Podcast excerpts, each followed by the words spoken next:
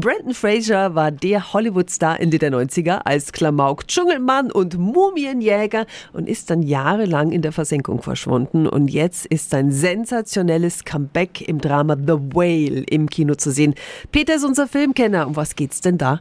The Whale erzählt die Geschichte vom Englischdozenten Charlie, der, man kann es einfach nicht anders sagen, fett ist, fast 300 Kilo schwer. Er geht nicht mehr aus dem Haus, seine Online-Seminare hält er nur mit ausgeschalteter Kamera und die einzigen Menschen, die regelmäßig zu ihm kommen, sind der Pizzabote und eine Krankenschwester. Und letztere weiß, dass Charlies Herz diese enorme körperliche Last nicht mehr lange aushält. Charlie, du musst ins Krankenhaus, so geht das nicht mehr weiter. Niemals. Das betrifft auch mich. Weißt du das? Du bist mein Freund. Ich weiß.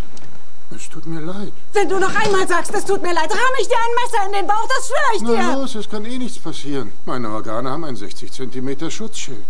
Doch eines will Charlie unbedingt noch erledigen, sich mit seiner Teenager-Tochter versöhnen. The Whale sticht natürlich heraus durch diesen Ganzkörper-Fettanzug, in dem Brandon Fraser steckt, aber viel entscheidender ist die Figur darunter. Es geht um Schuld, Vergebung, Erlösung. Und das ist so herzzerreißend und zutiefst menschlich erzählt, dass der Film lange nachhalt. Meine Wertung 9 von 10 Helmchen.